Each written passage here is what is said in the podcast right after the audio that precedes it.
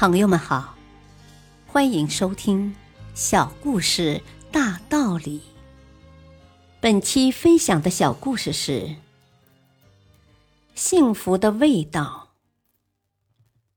从前有个人，因为心地善良、乐于助人，死后便升上天堂做了天使。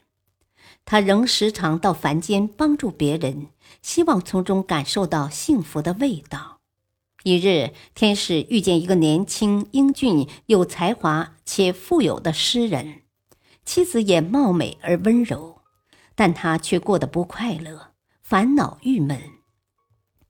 天使问他：“你不快乐吗？我能不能帮你？”诗人惊讶地对天使说：“真的吗？那太好了！我只想要一样东西，你可以给我吗？”天使回答道：“可以，不管你要什么，我都可以给你。”诗人望着天使说道：“我只缺幸福，我只要它。”天使想了想说：“我明白了，我知道你想要什么了。”然后，天使把诗人所拥有的才华、容貌、财产以及他妻子的性命都夺走了。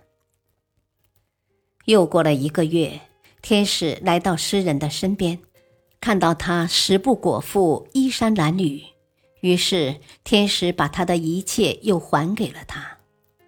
又过了半个月，天使又来到诗人身边，这次诗人很快乐，搂着妻子不住地向天使道谢，因为他获得了幸福。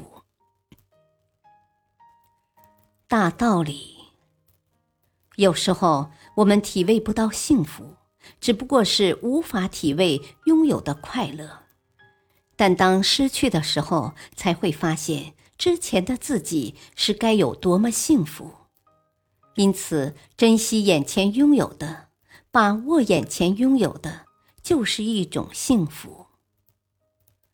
感谢收听，再会。